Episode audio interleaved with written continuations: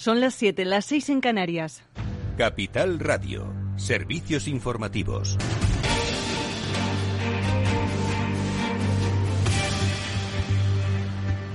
Muy buenas tardes. La inflación y el coronavirus serán dos factores que ejerzan de freno en la economía este 2022, según el Fondo Monetario Internacional, que sitúa el crecimiento de la economía española por debajo de las previsiones del Gobierno, a pesar de que será la que más crezca en Europa. Detalles, eh, Celia Mayuelas. Muy buenas tardes. Buenas tardes, Elena. Así es, el Fondo Monetario Internacional afirma que España será la gran economía europea que más crezca en 2022 y 2023. El informe publicado hoy apunta que el Producto Interior Bruto español crecerá un 5,8% en 2022 y un 3,8% en 2023. Previsiones que mejoran con respecto al último informe publicado por el Fondo Monetario Internacional, que rebajó sus perspectivas sobre España y que ahora este informe muestra que lo hizo en la mayoría de países. Llevó a cabo una corrección muy similar en el resto de la zona euro. Así apuntaba también Ignacio Cantos, director de inversión de ATL Capital, hoy en Mercado Abierto. Eh, ese, ese recorte de previsiones mantiene el, crecimiento por encima de lo que podríamos llamar el crecimiento potencial de la economía mundial, ¿no? Con lo cual eh, podríamos decir que en otras circunstancias diríamos que es un año bueno para la economía y un año de crecimiento. Es verdad que veníamos de un año muy bueno porque anteriormente veníamos de uno muy malo, ¿no? Aún así, las cifras difundidas hoy por el organismo prevén una recuperación mucho más lenta de lo que se perfilaba y se aleja de las previsiones del Gobierno, que sigue manteniendo un 6,5% para 2021 y un 7% para 2022. Entre los motivos que da el fondo, sus previsiones de crecimiento por debajo de las del Gobierno español se encuentran factores como la variante Omicron. Gracias, Celia. Y seguimos con el foco en la comparecencia que se celebra en aproximadamente una hora del ministro de Exteriores, José Manuel Álvarez, para actualizar la información sobre el conflicto internacional que se vive entre Rusia y Ucrania. Hace unas horas también ha, transmitido su mensaje de confianza en, Bloomberg, apelando a la diplomacia. No es una cuestión de ser blandos o duros, es una cuestión de seguridad europea. Como Estados Unidos queremos que el diálogo sea el elemento clave de una futura desescalada, evitando así un futuro ataque también en Ucrania key element for de-escalation and above all avoiding an aggression to Ukraine. También esta tarde, Josep Borrell, el alto representante de la Unión Europea para Asuntos Exteriores, ha remarcado en el Parlamento Europeo que la situación en Europa es crítica y que se vive el peor momento desde la Guerra Fría. Además, ha dejado claras cuáles son las prioridades de la Unión Europea. La Unión Europea tiene dos prioridades, la diplomacia y la disuasión. Necesitamos de ambas y cada una depende de la otra and each depends on the other. Por cierto, que el Parlamento Europeo ha pedido armar a la Unión Europea ante la injerencia extranjera en procesos democráticos y el creciente uso de campañas de desinformación en el continente, incluido el vínculo entre el independentismo catalán y el Kremlin, caso que ha pedido investigar a fondo. Al mismo tiempo, el Tribunal de Justicia de la Unión Europea dictará sentencia el próximo 16 de febrero sobre los recursos que Hungría y Polonia plantearon contra la nueva normativa que condiciona el desembolso de fondos comunitarios al respecto del Estado de Según ha anunciado este martes la Corte Europea. Y mañana se conocerán las conclusiones de la Reserva Federal en Estados Unidos al cierre del mercado europeo de la reunión que ha comenzado hoy el Comité Federal de Mercado Abierto de la Fed, sobre lo que se espera un mensaje tranquilizador a causa de Ucrania y tres subidas de tipos diferentes, según Álvaro Antón Luna, responsable de Aberdeen para Iberia. Nosotros presagiamos que va a haber este año una subida de aproximadamente por encima de los 100 puntos básicos en tres subidas de tipos de interés, en tres momentos diferentes. Claves del mercado. El IBEX 35 termina la sesión con alzas de un 0,75% al borde de los 8.500 puntos pendientes del conflicto entre Ucrania y Rusia, al igual que el resto de plazas europeas, con signo negativo. Mientras tanto, al otro lado del Atlántico continúa la sesión en Wall Street con números rojos. Abajo el Dow Jones un 1,2% o el S&P 500 abajo un 2%, mientras que el Nasdaq 100 se deja cerca de un 3% a estas horas. Esto es todo. Pueden seguir informados de la última hora económica en capitalradio.es.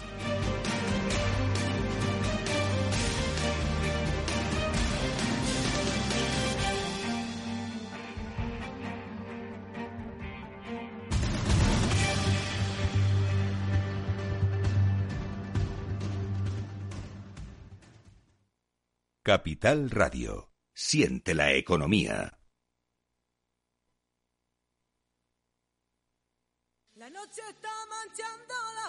Un año más, la oferta turística de la provincia de Cáceres viaja a Fitur. Patrimonio, cultura, naturaleza, gastronomía y mucha, mucha agua. Esto y más en un destino poco masificado y sostenible, respetuoso con el medio ambiente, con espacios abiertos que invitan a infinitos paseos, a perderse para reencontrarse con uno mismo, a dejarse llevar y a sumergirse en la más pura naturaleza, en calles estrechas para adentrarte en conjuntos monumentales que te abrazan y transportan a otras épocas. Bienvenidos a un lugar donde donde el único tiempo que importa es el que te dedicas. Cáceres, living la vida relax.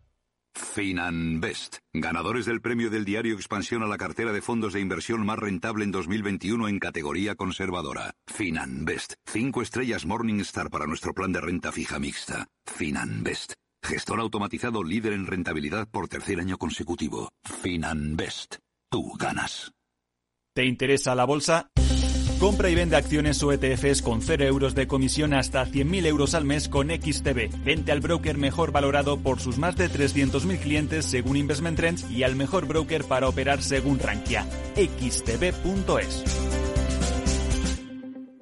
Riesgo 6 de 6. Este número es indicativo del riesgo del producto, siendo uno indicativo del menor riesgo y 6 del mayor riesgo.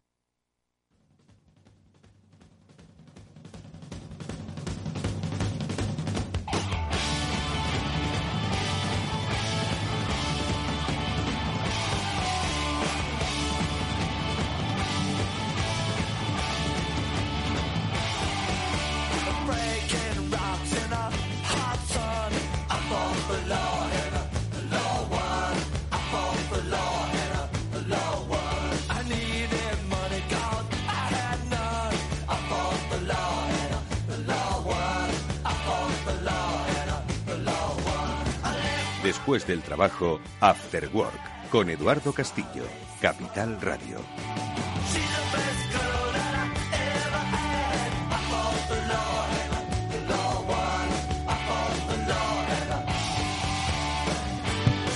¿Qué tal amigos? Buenas tardes, bienvenidos al After Work de Capital Radio que ya comienza con todos vosotros y que hoy pues lo que pretende es eh, analizar pues eh, o por lo menos desgranar las notas musicales dentro del ruido en el que se encuentra nuestra vida, eh, nuestra vida económica especialmente. Y es que, pues son muchas las cosas que están pasando, muchas las cosas que confluyen y que condicionan las decisiones económicas de quienes tienen que tomar esas decisiones y que al final acaba afectando a eh, las personas como usted y como yo, como tú y como yo, pues que necesitamos, eh, en cierto modo, pues eso, organizarnos nuestro día a día, nuestro pequeño día a día económico.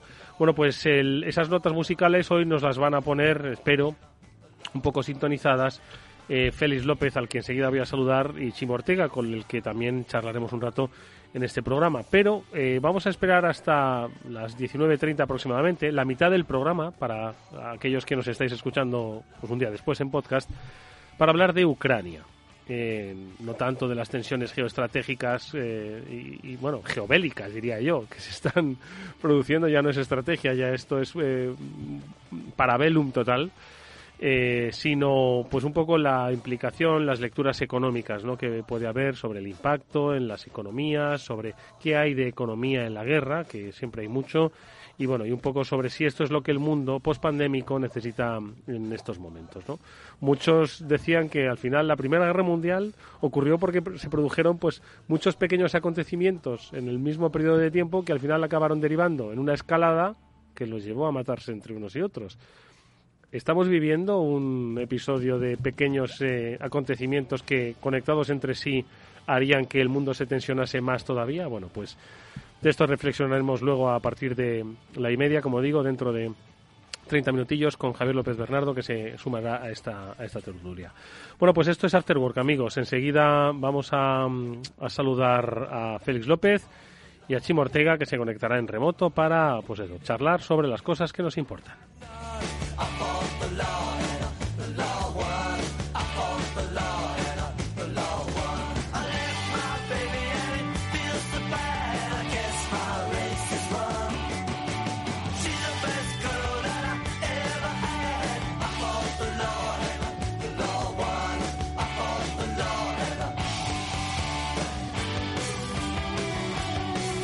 Bueno, pues eh, yo no sé, esto se lo leí, esto no es mío, ¿eh? Yo mío tengo poco y cada vez menos. Pero esto se lo leí en una entrevista a... buah, ahora se me olvidó. A un autor de novelas. Eh, se me olvidó. Frederick Forsyth creo que era. No, no era Forsyth. Vale, se me ocurrirá. Ya, ya me acordaré. Que hablaba sobre la Primera Guerra Mundial, ¿no? Y de cómo se, eh, se, se desencadenó esta, ¿no? Y hablaba de que pues, el asesinato del heredero al imperio austrohúngaro fue un detonante de muchas otras pequeñas piezas que habían estado confluyendo hasta el momento, pero que si todos hubiesen puesto de su parte, todas las naciones implicadas, se habría podido evitar la guerra. Y yo no sé si, ni mucho menos eh, se parece, pero vamos, estamos al borde de una guerra terrestre, digital y económica, pues a escasos miles de kilómetros de las fronteras eh, de España, de Europa, es la frontera de Europa. Félix López, buenas tardes. muy buenas tardes. Pues sí, la verdad es que lo que has comentado, la Primera Guerra Mundial fue una guerra absurda, porque efectivamente fueron una suma de pequeñas cosas la que condujo a todo el desastre total, algo que se pensaba que iba a durar pocos meses. Pero Ken Follett fue. Sí, es casi, casi, lo mismo. Me, vino, me vino, madre mía. Y sin embargo esto es un poco diferente, ¿no? Entre otras cosas porque en la Primera Guerra Mundial, pues, digamos, las fuerzas estaban bastante equilibradas. Ahora, desde el punto de vista militar, la cosa no tiene mayor asunto. Es decir, Rusia, pues porque tiene armas nucleares y siempre tiene, digamos, esa estrategia de poder, si le fueran mal las cosas, decir, pues hasta aquí hemos llegado, ¿no? ¿De darle al botón o qué? Pero Rusia es una economía, me decía un amigo, es un gigante con pies de barro, y yo le comentaba, es que no es ni gigante. Es decir, Rusia no llega al PIB de Italia. ¿no? Con 150.000 soldados en la frontera, pues muy mal lo tienen que hacer los rivales para que los rusos se paren a los 20 kilómetros, no pueden avanzar más, no tienen gente. Es decir, para lo que es Ucrania, ¿no? Aún así, pues la bronca está ahí, ¿no? Rusia no tiene medios económicos para mantener esto. Está todo lo derivado del gas y del petróleo que no sabemos muy bien a quién perjudica más, ¿no? Porque nosotros, pues sin gas nos quedamos fríos, ¿no? Los rusos sin gas se quedan sin comer. O sea, la cosa es un poco complicada, ¿no? En fin, yo creo que un amigo mío que le tiene bien cogida la medida a Putin, pues mm, me comentaba ayer que él no veía la guerra. No, sacará algo, un compromiso de que no le pongan misiles ahí cerca de Moscú, etcétera, ¿no? Pero que más allá no creo que, que vaya. Consolidará todo lo que tiene. Vamos a ver qué ocurre con el Donbass, que ya prácticamente Rusia. Sí, claro. Crimea se va a quedar de por siempre siendo rusa. Lo fue siempre, es decir. Sí, hombre, eh, pero es una, era estratégicamente, ¿no? La flota del Mar Negro pues partía de Crimea, ¿no? Es decir, Sí, pero es que Crimea nunca fue Ucrania. es la salida. Nunca fue Ucrania, ¿no? Es decir, se lo dejaron los rusos un poco a Ucrania, pues eh, después de la Segunda Guerra Mundial, pues porque estaba allí cerca, ¿no?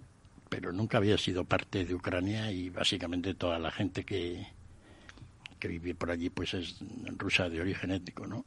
Y pasa así con mucho de la parte de Ucrania que es frontera con Rusia. hay mucho ruso en Ucrania, ¿no? En fin, esperemos que, todo se solucione pronto. Hay salida al Mediterráneo desde el Mar Negro, ¿no? Sí, claro, desde Estambul, ¿no? Claro, solo por, por el desierto, por los estrechos, por el Dardanelos y el Bósforo.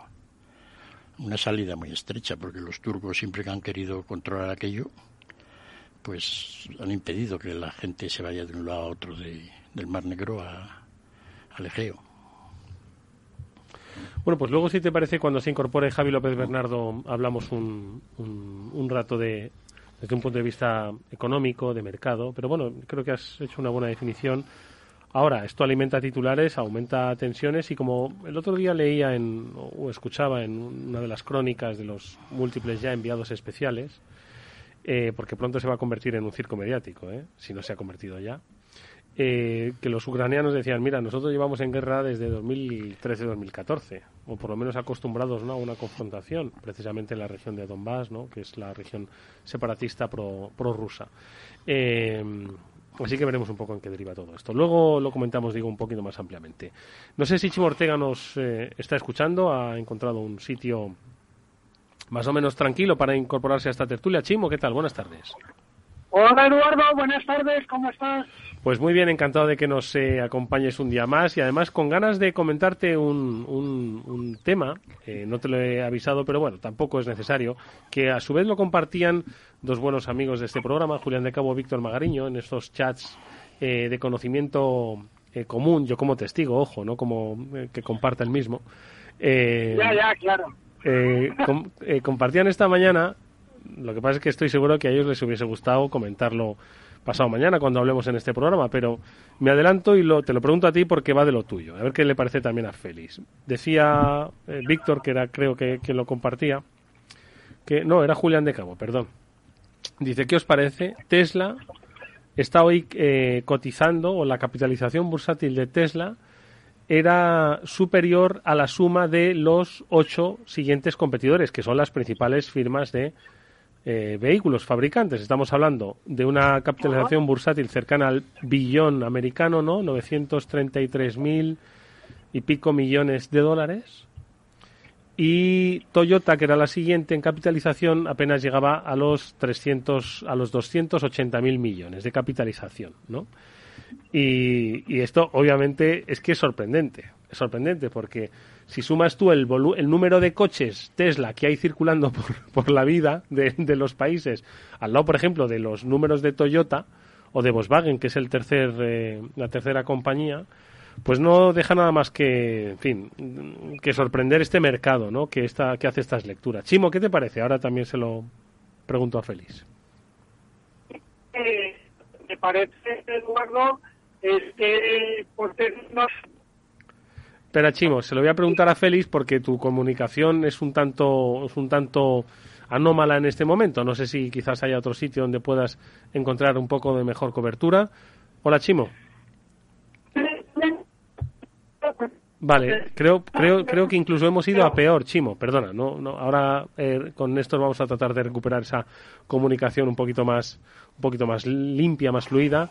Mientras tanto, Félix, ¿qué te parece? Estoy, me, da pena por Chimo, porque es que me, se está quedando con las, con las ganas. A ver si le recuperamos. Chimo estaba en un Tesla, se ha pasado de un Toyota y ha ocurrido. que no tiene, esa, no tiene esa conectividad. Tiene esa conectividad total, ¿no? Porque es lo único que se puede esperar de, de Tesla, que sea una compañía que no haga coches y mande a otras cosas. Porque aquí lo hemos calculado alguna vez, para que Tesla justifique el valor que tiene ahora. El billón, el billón dólares. Sí, ganando. No, no, perdona, es un, es un billón, es un billón, euro, español. Trillón pero americano. trillón americano. Un trillón auténtico. ¡Qué barbaridad! Si tiene que vender. O sea, ¿que Tesla vale el PIB de España? Eh, sí, claro. Anda, hombre. Venga ya, venga, venga. Ah, sí, casi. O sea, mira, el próximo que vea montado en un Tesla, le voy a llamar señor presidente. Claro que sí. Madre mía. Eso es como si tiene Badajoz para él. Uno, ¿verdad? Tienes un coche pues, el equivalente de... de Badajoz. Entonces, aquí lo calculamos un poco así, a grosso modo, para que se justifiquen las valoraciones actuales de Tesla, suponiendo que Tesla gane 10.000 euros por coche, que es una fortuna, unos márgenes que los ha tenido en algún momento, pero que pues va a tener que vender dentro de ocho años y a partir de entonces quedarse en esa cifra 16 millones de coches. Es decir, todos los coches, digamos, de lujo del mundo van a ser Tesla. Mercedes, BMW, todos estos no van a existir. No van a existir, solo se van a vender Teslas en el mundo. A no ser de que Tesla pues haga escarabajos, quiero decirlo, pequeñajos, ¿no? Para, para cubrir, que no parece ser el caso. Sí, pero sacarle 10.000 euros a un, a un escarabajo, vender 16 millones a un escarabajo, sacando 10.000 eh, millones, o sea, 10.000 euros de... Espera, que ya está Chimo. Chimo. No sé, pero acabo de, acabo de retomar la conexión y he ido a Félix decir que todos los coches iban a ser Tesla y me he muerto de susto. No, ya no creo que sea eso. Es que te has incorporado tarde. Resumo, resumo. Tesla vale lo que el PIB de España. El que conduce un Tesla es como propietario de la provincia de Badajoz, más o menos, aproximadamente. Y según cálculos de Félix, te los resumo, para que eh, Tesla valga realmente lo que dicen valer en bolsa, tendría de aquí a, ocho, eh, de aquí a los próximos ocho años que vender 16 millones de coches cada año, cada año de manera ininterrumpida para siempre. No, mira, yo, por, seguir con la gracia... No, no, eh, que de gracia nada. Mira, que esto es lo que dice el mercado, Chimo. Esto es lo que dice el mercado. Fíjate, fíjate lo que vale Hertz, que hace dos días estaba quebrada, y como compró toda la flota Tesla, ahora es rica, porque tiene tantos coches, tantos Tesla, que ya es rica. No, ahora en serio. Yo creo que por Tesla no se paga como automovilística, se paga como tecnológica. Y sus variaciones en la cotización y en el dinero y, en lo que vale es por la tecnología, no, no, vale, no es por, por Pero todavía Tesla no me está trayendo los paquetes a casa, ni estoy buscando dónde irme de vacaciones en un Tesla. Lo ah, busco en Google. Tesla está a punto de abrir una y el correo electrónico lo tengo con Microsoft. grande que hay para hacer baterías eléctricas. Casualmente, ¿vale? Se descubrió la mina dos meses después de que Tesla decidiera instalarse en las afueras de Berlín. Quiero decirte, Tesla vale por lo que puede generar. Es un valor tecnológico que cotiza en función de sus expectativas, es de un valor a futuro. No es un valor que esté cotizando por lo que por su realidad de, de coste ahora. Oye, Chimo, no, valdría ni la mitad que Toyota, obviamente. Oye, por una, una, hacer una batería para eléctrica para un coche, es decir, eh, es, es muy difícil, es muy caro. Eh, que, porque, no sé, los móviles, pues, oye, decir, entiendo que es una, pero un poquito más grande, ¿no? Y con más capacidad. Entonces, de verdad, lo digo sin ánimo de burla y con todo el ánimo ignorante que, que atesoro. Entonces, ¿es, ¿es complicado hacer una batería de coche eléctrica? ¿Me lo preguntas a mí? No, no es nada complicado. Es lo mismo que hacer una batería de móvil. Son celdas que se ponen una al lado de otra. Lo difícil, lo único más difícil es el software, es hacer que esas celdas se, entiendan. En el móvil, por decirlo de una manera que la gente lo entienda, llevas una celda, en la batería de un coche llevas muchísimas celdas. Vale. Eh, puestas una al lado de otra, que lo que haces es que funcionan por bloques, con un software que las controla y con eh, y con una lo más difícil de todo eso es refrigerarla. Oye, ¿quién, y quién, y, Félix, ¿y quién es el que hace las baterías de los móviles? Yo es que no, no, no, no, puedo desarmar el mío porque no sé cómo es para mirarlo, pero ¿quién es el que hace las baterías de los móviles? Bueno, ¿Se acuerdan de los, ¿os acordáis de los antiguos que se abrían y le podías quitar la batería? Claro. Sí, claro, claro, claro. Entonces, ¿quiénes hacen estas baterías? Yo creo que básicamente eran compañías japonesas y coreanas, ¿no? Es decir, las que... ¿Y estos, y, estos, y, estos no están haciendo baterías de coches Pues no. Bueno, sí, pero pero básicamente no, porque el mayor fabricante de baterías, yo no sé si el mayor fabricante es una compañía china que tiene el 60% del mercado. Sí, es, una compañía china. Eh, y, de baterías de móviles, ¿no? De coches. De coches. Mm. Coches, coches. SHC o algo así se llama, es un nombre. sí, sí. Eh, está, en este momento está construyendo 12 fábricas de baterías. No es que esté haciendo una, está haciendo 12. Y estas van a, van a nutrir a todos, a los Renault, eléctricos, a los Peugeot. Ya lo hacen ahora, ¿no? Todos. Salvo a todos. Incluso... Sin embargo, os voy a dar un detalle curioso. y, entonces el, el, business de, Tesla y las baterías, ¿dónde, ¿dónde está? Porque si todavía no han acabado la fábrica de Berlín... No sé, danos el detalle, Chimo. Lo digo para eh, justificar pues, que valga un trillón, un trillón dólares. Insisto, insisto, es una compra a futuros, es una compra de tecnológicas. ¿Por qué las tecnológicas valen lo que valen? Por sus... No estás, estás comparando un índice industrial que vale lo que produce y lo que vende con un índice tecnológico que compras a futuros. Es que Tesla sigue cotizando, por mucho que haga coches, como un índice tecnológico a futuros, porque industrialmente, como dice Félix, no es viable que valga lo que vale. Entonces, Tesla es una inversión a día de hoy a pesar de lo que vale. Pero, pero, eso es como, pero es, es una inversión como, como aquellas empresas que se lanzaron en el siglo XVIII a principios, cuando hubo el boom de, de los mares del sur, etcétera, y hacemos una compañía para hacer el negocio que sea.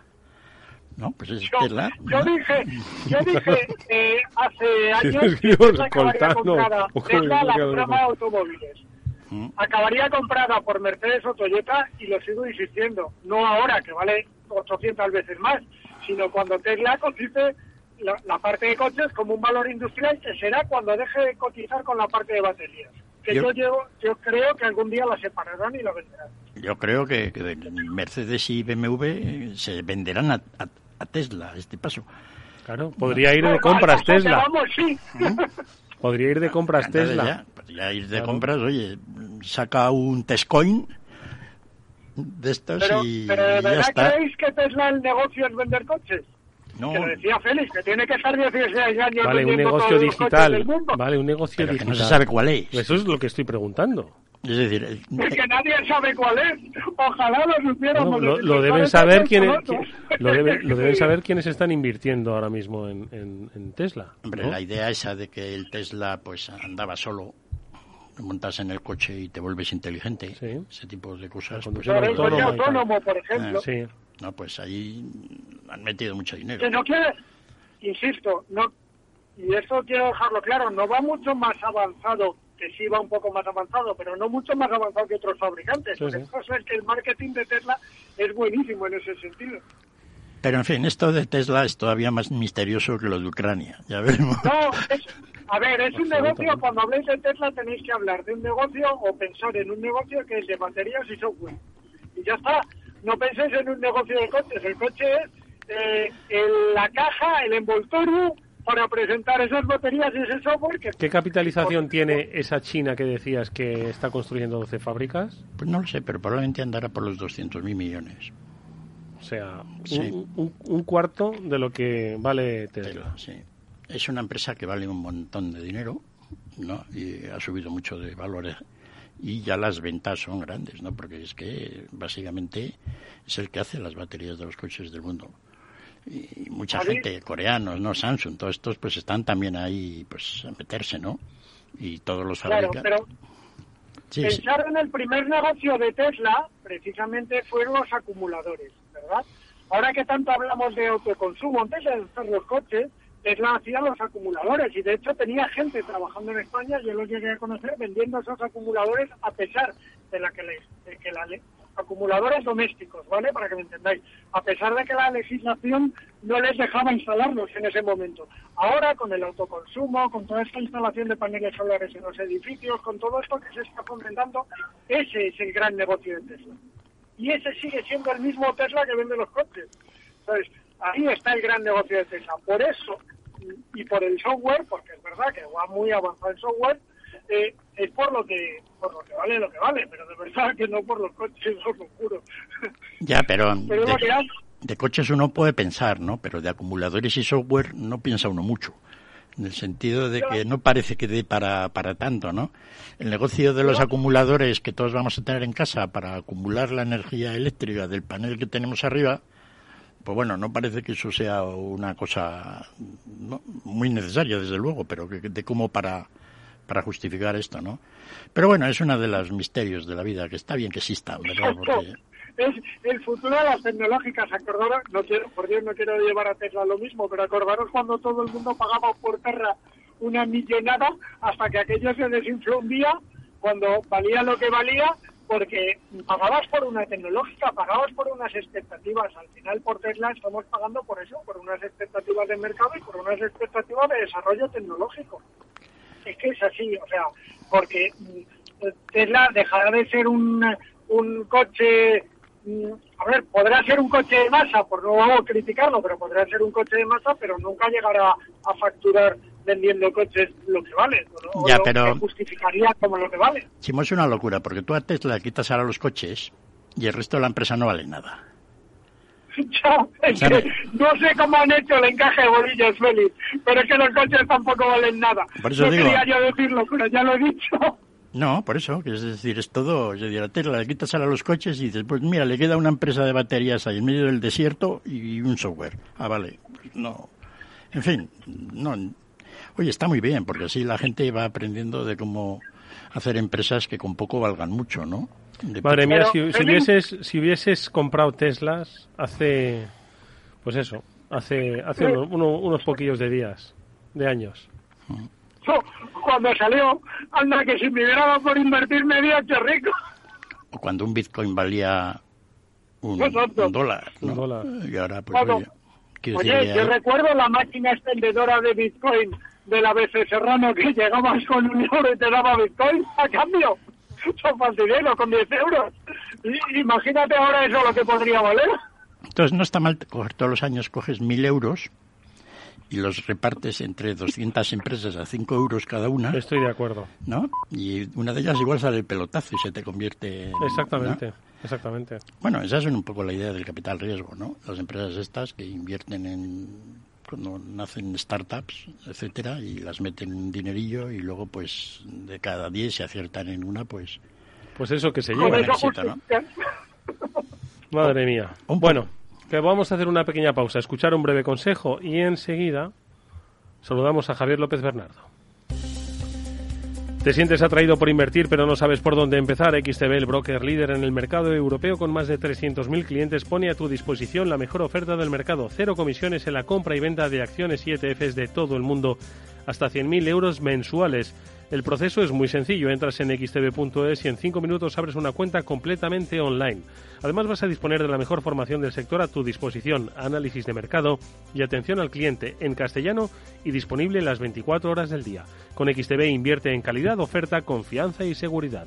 xtb.es. Riesgo 6 de 6. Este número es indicativo del riesgo del producto, siendo uno indicativo del menor riesgo y 6 del mayor riesgo. After Work con Eduardo Castillo.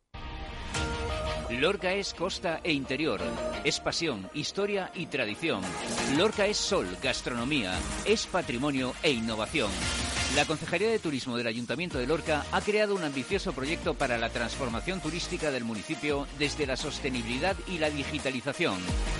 Lorca, conectando el patrimonio.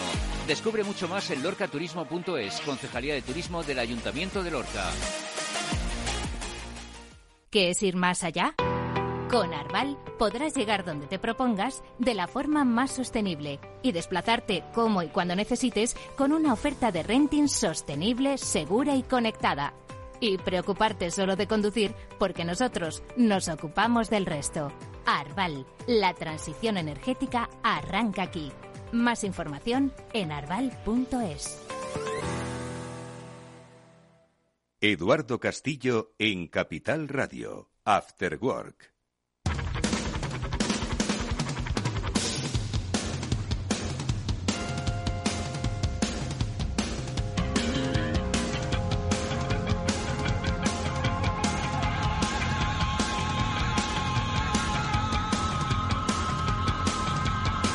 Bueno, pues aquí estamos en el After Work tratando, como decimos, de sacar un poquito de música a todo el ruido que nos rodea, un ruido pues muchas veces camuflado por estas grandes cifras que a veces no tienen explicación y que, bueno, desgranamos con la ayuda de Félix López y Sim Ortega y al que invitamos también a que se sume a Javier López Bernardo, al que ya saludo. Javi, ¿qué tal? ¿Cómo estás? Buenas tardes.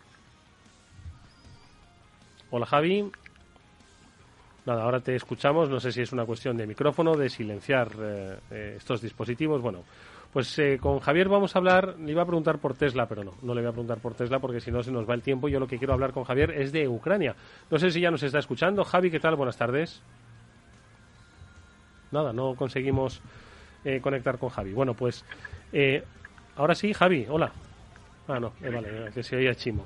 Bueno, que yo le decía a Félix en el, en el descanso que algún día esto tendrá que dejar de producirse, estas irrealidades en los mercados financieros. Félix.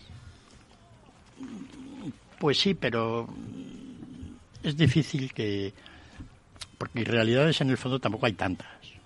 Más o menos el resto de la economía sigue unos estándares bastante normales. Pero de vez en cuando efectivamente se monta en algún sector de la economía, normalmente en las empresas tecnológicas, ¿no? que de alguna manera pues son las que prometen más que las empresas que de alguna manera tienen una negocio más tradicional.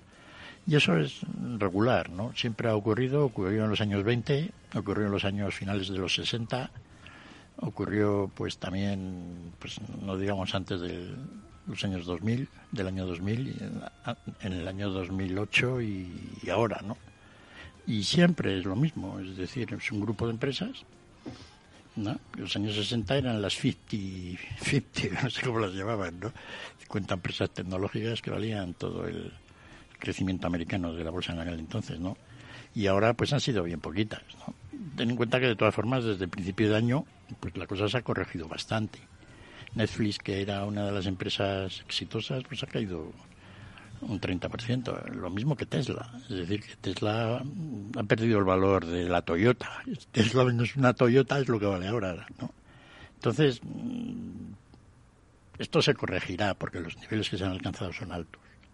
Es cierto que muchas de estas empresas que han alcanzado estas valoraciones tan extremas, pues la, la, mayoría de ellas tienen una justificación bastante razonable. Es decir, alguien puede decir que Apple, que es la que más vale de todas, pues, pues que no está demasiado cara, porque es una máquina de hacer dinero. Es decir, Apple no promete nada. Apple en realidad lo que está prometiendo es que va a ser como es ahora. No promete, como Tesla, ser algo. Y lo mismo, pues podríamos, hombre, el caso de Amazon es un poco diferente, pero todo el mundo le reconoce una capacidad tremenda, ¿no? Y lo mismo con Microsoft y Facebook y todas estas, Google, ¿no? Así que todas estas empresas que han subido mucho de valor, la mayor parte de ellas, salvo algunos casos extremos, pues casi justifican su situación no como en los años 2000, el año 2000 y el año 99 con, pues, con todas las .com, que en realidad no valía ninguna nada. ¿no? Y subieron mucho de valor y luego pues fue el gran pelotazo que cayó la bolsa, ¿no? Allá en marzo del 2000. En esa situación, curiosamente, por cómo se generan los beneficios, no estamos. Es decir, ahora hay más capacidad de... Pero todos hemos dicho que, la bolsa está muy sobrevalorada casi todos los expertos que analizan cómo la, bolsa va evolucionando a lo largo del tiempo y cómo las valoraciones tienen relación pues con los beneficios o casos los que se generan, pues están de la idea de que ahora estamos en una situación puntera a nivel de lo que es esto.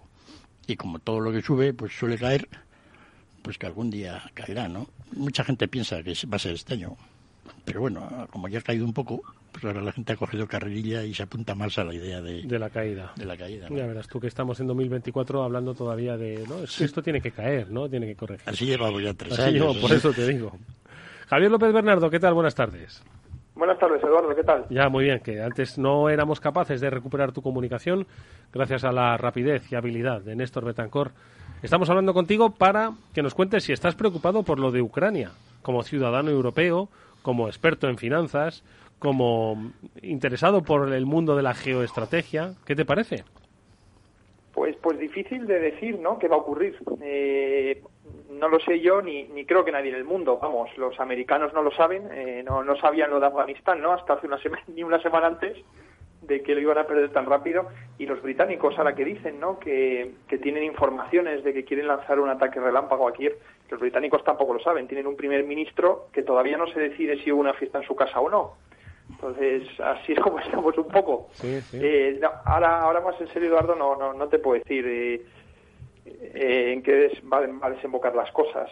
para Rusia es un, es un coste muy alto, porque lo estamos mirando todo este tema siempre desde el lado de vista ucraniano-europeo, ¿no? Mm. Pero para, para Rusia un conflicto de estas características, de estas características sería sería, demoledor para la economía. ¿Te refieres, por ejemplo, a sanciones? Es decir, eh, que le bloqueen pues el comercio. ¿Rusia con qué comercia? Con materias primas principalmente, con Europa principalmente con el gas, algo de petróleo entiendo, y, entiendo que sufriría... Pero claro, es que los principales afectados, que es Alemania, yo no sé si se puede permitir que le pongan sanciones a Rusia de menor comercialización de gas, no lo sé, Javi. ¿Cómo, cómo es, cómo, ¿Qué lectura hacemos ahí? Bueno, vamos, la economía rusa, a pesar de que son... Porque si, a un país se le quiere hacer perder la guerra, se le estruja económicamente, ¿no? Sí, pero en el caso de Rusia no, no es tan fácil. La economía rusa no es tanta cosa, eh, porque es verdad que Rusia parece un mamotreto, son 140 millones de habitantes, pero la economía rusa no llega ni al tamaño de la economía italiana. O sea, vamos aquí a poner las cosas y es, y es algo mayor que el de la española, pero un 15% más, un 20% algo así, no es mucho más. O sea, estamos hablando de una economía que es realmente pequeña.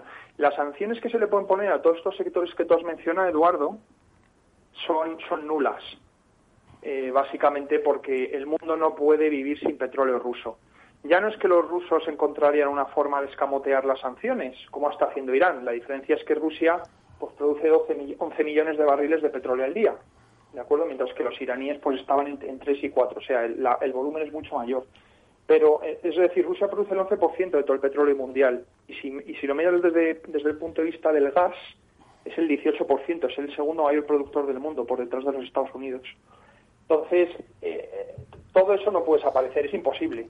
Eso ya te lo digo, ya nadie, va, nadie que esté en su sano juicio puede poner unas sanciones a eso, porque si se ponen sanciones al petróleo ruso, veríamos el petróleo a 400, 500 dólares fácilmente, y no, no estoy exagerando. Y ya no ¿eh? te hablo del gas, ¿sabes? Y la que hemos vivido aquí estos últimos meses con el gas, o sea que... Efectiva, efectivamente, ese, ese, es el punto, o sea, no ha ocurrido nada, entre comillas, durante los, durante los eh, anteriores seis meses, en el sentido de que no ha habido una, una cosa gorda en el gas, simplemente pues que se ha invertido poco, se está demandando más, eh, pues los alemanes han cerrado centrales nucleares, etcétera, ¿no?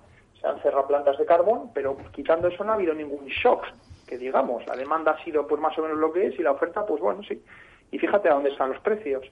Fíjate lo que hubiese ocurrido, eh, pues claro, si, si, si Rusia empieza a parar las exportaciones de gas, sería, sería un, un pandemonio esto. Es, eso es impensable.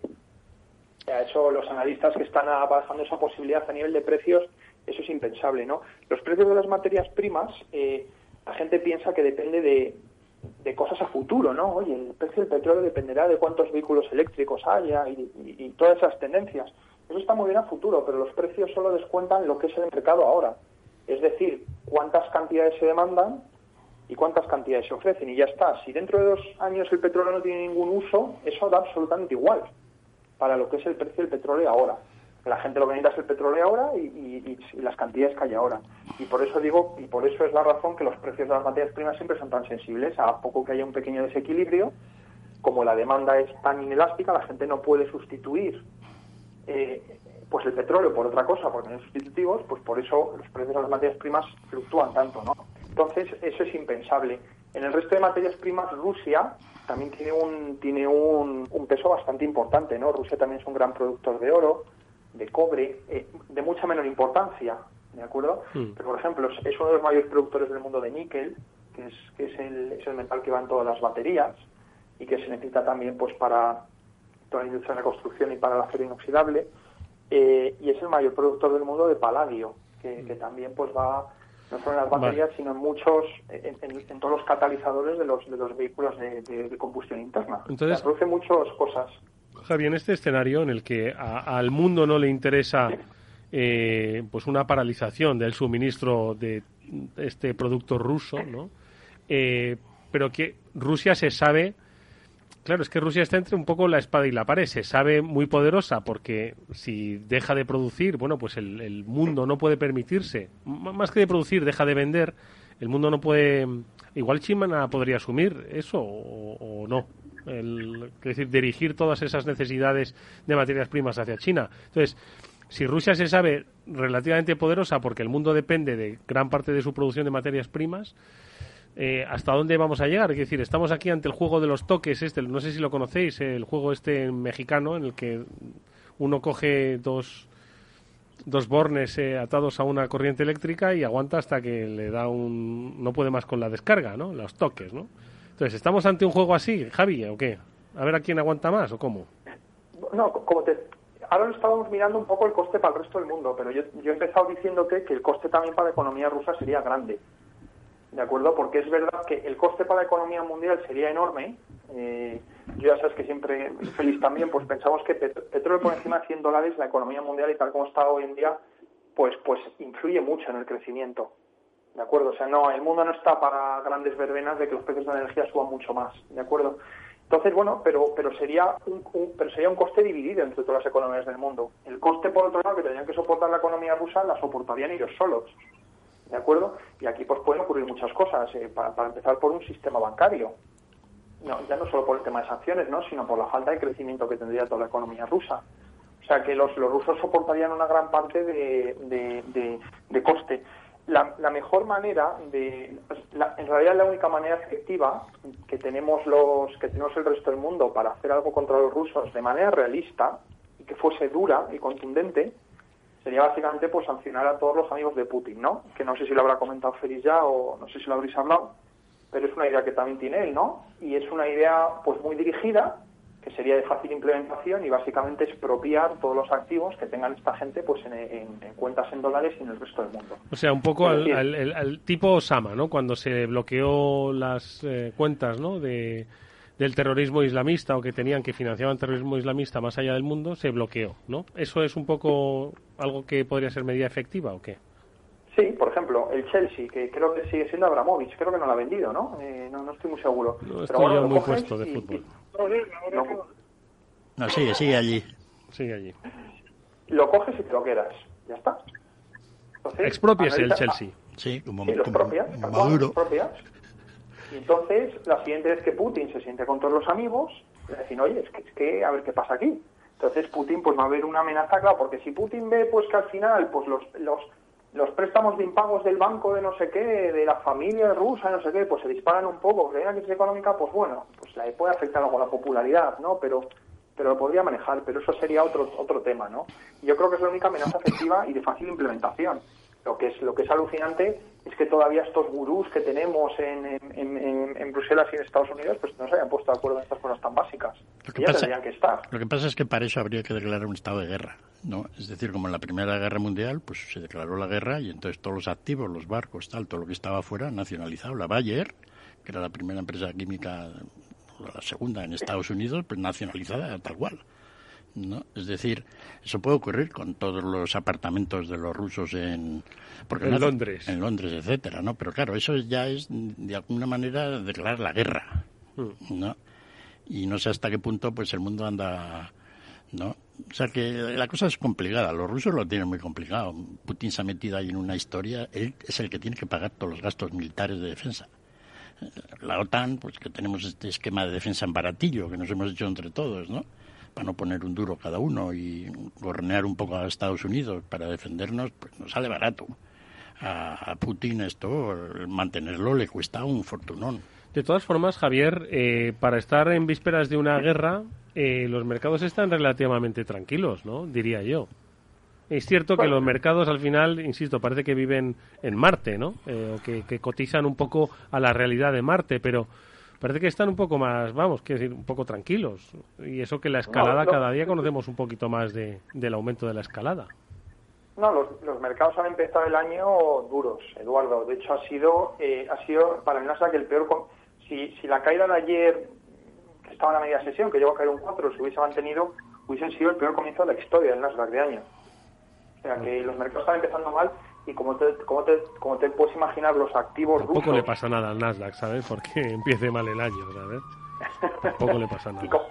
Y, los activos rusos y ucranianos y algunos de otros países como Kazajistán y todo eso, pues están sufriendo. Sufrido ya mucho porque, claro, la gente está descontando. Hay empresas magníficas en estos países, ¿eh? Aunque parezcan... Todas las empresas de materias primas rusas son líderes a nivel mundial. O sea, son empresas muy buenas, ¿no? Y todas han perdido pues 20, 30 y 40% de su, de su capitalización en, en un mes. O sea, que ya han perdido mucho, ¿no? Los, los, mercados los mercados no tienen por qué descontar nada. Los mercados lo único que tienen que descontar es lo que digan la gente que está en la Reserva Federal, porque los mercados son como otra materia prima. Es, una cosa de oferta y demanda. Entonces, es cuánta gente están comprando activos financieros y cuánta gente están vendiendo, ¿no? En todo momento. Entonces, eso de que descuentan flujos de caja y todo eso que nos enseña la universidad, hemos visto que es mentira. Los mercados no hacen nada de eso. En términos relativos, sí que podrán valorar unas oportunidades frente a otras, ¿no? Pero lo que es la valoración a nivel agregado, lo que simplemente, como se ha visto durante la pandemia, pues tiene una crisis de proporciones gigantescas y los mercados siguen subiendo de una manera completa, no lógica, pero analítica, o sea, que es una cosa bastante estautológica. Entonces, mientras la Fed siga comprando, que eso ya lo está reduciendo, los mercados, pues, pues a todo esto van a estar absolutamente ajenos. Lo que pasa es que la Fed ya no está, está dejando de comprar y el programa de compras de la FED acaba el 31 de marzo, ¿de acuerdo? Entonces, eh, ahora ya la FED, como está comprando menos, ¿de acuerdo? Llegó a comprar 140.000 millones todos los meses y ahora está comprando solo 90.000 millones, solo entre comillas, ¿no? Pues eso, por eso los mercados están cayendo y lo están notando, ¿no? La gente dice que es que los mercados caen porque están descontando subidas de tipos y todo eso. A la gente no descuenta nada. Lo que pasa es que ahora ya no tienes a otro comprador al lado de la mesa pues manteniéndote los precios elevados, ¿no? Y eso yo creo que si la Fed sigue con su discurso y, hace lo que promete, pues los activos seguirán corrigiendo en los próximos meses, no, no, no queda otra. Chimo, ¿estás escuchando atentamente? Vamos, estoy escuchando atentísimamente eh, y hay una cosa que me parece fundamental, eh, que es el, tema de, que Rusia es la gran minería de, de, Europa para el petróleo, para el gas y para las materias primas. Pues nosotros no podemos prescindir de eso. Yo es que estoy convencido que al final no habrá conflicto, porque a nadie le interesa mantener un conflicto. Es que si oímos a Javi y, oímos a Félix, eh, ¿quién, ¿quién va a salir ganando con todo esto al mm. final? Porque no lo entiendo. Es un poco lo que tú decías, es el, o el toque o con perdón, a ver quién aguanta más, por no decirlo de otra manera, ¿sabes? Pero no, no lo veo desembocar en nada. Y Javier, los ucranianos... que las mercadas no le están descontando porque en el fondo no se lo creen. ¿Y los ucranianos qué venden? Trigo. ¿Al, resto, del mundo dices? Sí, ¿qué hacen? Sobre, sobre los, los, ucranianos son de los mayores exportadores del mundo en agricultura. Eh, hay unas hay empresas agrícolas muy buenas en Ucrania. Por ejemplo, tienen al mayor exportador de aceite de girasol, ¿no? El resto de compañías ucranianas son relativamente pequeñas. Pues hay alguna compañía que tiene por ahí de ferrocarriles, tiene la compañía, una compañía del gasoducto que pasa por Ucrania, ¿no? Y luego tienen pues compañías de proteínas cárnicas, ¿no? Esas son las mayores compañías ucranianas. Sí, decían, ¿no? Que Ucrania era el, granero de Europa, ¿no? Cuando en la Segunda Guerra Mundial los alemanes conquistaron todo el, sur de Rusia, ¿no? Pues era un poco esos campos de trigo, ¿no? Y de, bueno, todo el, granero, como decían, ¿no? Y sigue siéndolo por lo que dices. Los, los, ucranianos y los rusos tienen una, una zona que se llaman como las tierras negras, ¿no? Pues que tienen unas productividades por hectáreas muy superiores al resto del mundo. Están a nivel de Brasil, para que te hagas una idea, Eduardo. O sea, si tú quieres plantar trigo o, pues, o, girasol o maíz, pues te vas a Ucrania, Rusia y a Brasil. Y son de las mejores productividades de, de todo el mundo, ¿no? Y bueno, Ucrania lo que pasa es que es un país pues que pues que ha tenido 20 años pues muy malos, ¿no? Eh, fue eh, cuando salió el bloque soviético pues mal eh, y luego cuando, cuando vino la, crisis financiera global pues te puedes imaginar, ¿no? Y luego tuvieron las guerras estos pobres del, 2014. Entonces Ucrania ha tenido una, dos décadas muy malas y aún así pues el sistema agrícola ucraniano es bastante rudimentario para lo que podría ser eso, ¿de acuerdo? O sea, al final todo eso se ha levantado por gracias al ingenio de un par de personas que han montado absolutos emporios, ¿no? Y luego muchas empresas internacionales de, de trading de materias primas como Cargill, ¿no? pues que es uno de los mayores eh, traders de granos a nivel mundial, pues han montado operaciones allí. Pero, pero no tienen mucho más los ucranianos, curiosamente. Pero, pero vosotros os imagináis, por ejemplo, que Alemania, que ha renunciado a las nucleares como estrategia de energética y que apuesta por el hidrógeno movido a través de la red de gas natural, o sea, mezclado con el gas, tenga un problema que, que, que no le llegue el gas de Rusia, es que, vamos, se carga la estrategia país en cuanto a energía, ¿eh? que no lo yo no lo puedo entender. No creo que a Alemania, que es el gran gigante europeo, le interese entrar en esto. Por ejemplo, ¿eh? por hablar de nuestro lado, igual que no creo que a Rusia le interese entrar por otras muchas cosas, pero no creo que, que, a la voz cantante de Europa le interese entrar en esto. No me extraña que nos hayamos quedado fuera de esas conversaciones con el Biden. No somos los que nos jugamos en esta guerra. Sí, habla tú, Félix, si quieres. No, que de todas formas acabamos de comprobar en estos últimos años que toda la estrategia de transición que hacemos a una economía verde pues tiene unos riesgos elevadísimos, ¿no? Es decir, los gobiernos europeos no han considerado las variables que pueden incidir en todo esto, porque la situación en la que estamos ahora, desde el punto de vista energético, es absolutamente lamentable. Yo creo que se usa mucho el negro sobre blanco, pero no se, no se piensa, o sea, se, utiliza mucho lo que quiero poner en un folio y, y dónde me gustaría llegar, pero no se piensa en qué situación estoy y cómo puedo llegar o no llegar. Bueno, igual, igual, igual estar en una situación lamentable ayuda a la paz, es decir, cuando dos personas estamos como en la, como el botón nuclear, tanto los rusos como los europeos y americanos, pues no podemos dar el botón de, la, de de toda la pandemia económica que se va a montar con esto, ¿no? Así que quizá eso igual nos salve de eso. Si tuviéramos más fuertes, igual diríamos, vamos a tirar para adelante, ¿no? A ver qué ocurre. Así que vete a saber lo que ocurre, ¿no? No sé, viendo un poco esta lectura que hace Javier, eh, de que aquí, bueno, en las guerras no, no, no conozco yo ningún país que haya salido beneficioso, eh, beneficiado de una, de una guerra, pero vamos, tal y como has descrito ahora mismo el programa, Quizás por eso empecemos a entender por qué la Unión Europea todavía mantiene personal diplomático allí en, en Ucrania como Reino Unido y Estados Unidos también se han salido porque al final sobre el terreno a ellos pues eh, poco les importa, ¿no? Y Biden al final en Ucrania se juega bueno, si acaso los compromisos de la OTAN, ¿no? Pero poco más, ¿no? Entonces, bueno, pues se puede entender un poco que estemos ante, ante un juego de toques en México, ¿eh? más bien... Ese es el juego, en teoría el juego es algo parecido, es el chicken game, el juego del gallina. El juego del gallina, ¿no? Sí, los coches que van... frente a frente a toda velocidad hasta que el primero que se aparte, ¿no? Exacto. ¿Estamos ante un chicken game, Javi? Eh, ya veremos, Eduardo. Yo creo que esto se resolverá pues eh, próximamente, ¿no? Yo creo que los rusos de hacer algo, pues lo, lo, harían algo, ¿no? Aprovechando un poco también, pues que estamos en los meses fríos, ¿no? Y pueden tener un poco más de, de palanca con los precios de energía, pero pero no te sabría decir, vamos, como, como te digo, yo no creo, yo creo que es el, único que lo puede saber es Putin, ¿no? Ahora mismo. Bueno, pues eh, nada, habrá que esperar. Esperemos que si para la semana que viene pues no haya comenzado ninguna guerra y si no lo ha hecho, pues seguiremos hablando, que esto alimenta muy bien eh, los eh, espacios de radio, sobre todo si es con interesantes reflexiones más allá de lo que uno puede leer constantemente. Eh, nos vamos a ir despidiendo. Por cierto, Javi, ¿qué te parece? Nada, una reflexión rápida. Es que, claro, al principio del programa hemos estado hablando de que Tesla en bolsa pues ya está casi como un trillón. Un, un, trillón americano, como un, un billón de dólares, un, bueno, el billón de dólares español. ¿Qué te parece? Nada, que todavía le queda mucho, le queda mucha grasa que perder, Eduardo. Ah, vale, vale.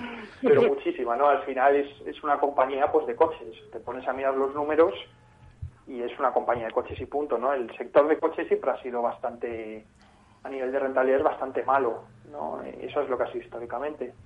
Y, y, Tesla no es ninguna excepción, ¿no? Así que, bueno, Tesla va a ser de las mayores eh, perjudicadas durante este último año en cuanto todo toda, todo esto que hablábamos antes, ¿no? Las valoraciones de, de todo pues se vuelvan mucho más se vuelvan mucho más razonables. Mira, eh, Javi, que sepas que Chimo ha dicho que Tesla no es una empresa de coches, es una empresa tecnológica, una empresa digital. He dicho que no cotiza como una empresa de coches, porque no tendría justificación, sino que cotiza como una tecnológica. Que eso, que cotiza como una tecnológica, aunque se denomine como una empresa de coches. Bueno, pues nada, que... Capital Radio Technologies, vamos a montar y entonces... Fortuno, vamos a ver. De ideas, exactamente. Cotizamos como una empresa de ideas tecnológicas. ¿Vale? Javier López Bernardo, gracias amigo por haber dedicado unos minutos a este programa. Hasta muy pronto. Gracias, Eduardo.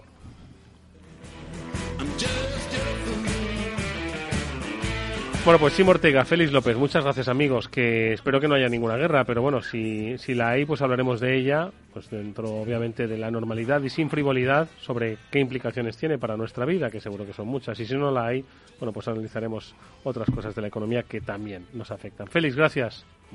Gracias. Por cierto, que no hemos hablado de libros hoy, ¿eh? Nos hemos quedado, mira que ya habíamos traído un poco... Nos ha ido, pues nada. He, fracasado con buscar el libro del automóvil para Chimo. ¿No lo has encontrado? Bueno, Félix, tienes una semana más. ¿Sabes cuál va a ser el libro del automóvil? La historia de Tesla. Ese va a ser el libro del automóvil. Chimo, gracias amigo. Hasta la semana que viene. Hasta la semana que viene, Eduardo. Adiós, Félix. Néstor, nos vemos la próxima semana con ellos. Nosotros nos vemos mañana a las 19 horas aquí en Capital Radio. Sed felices, adiós.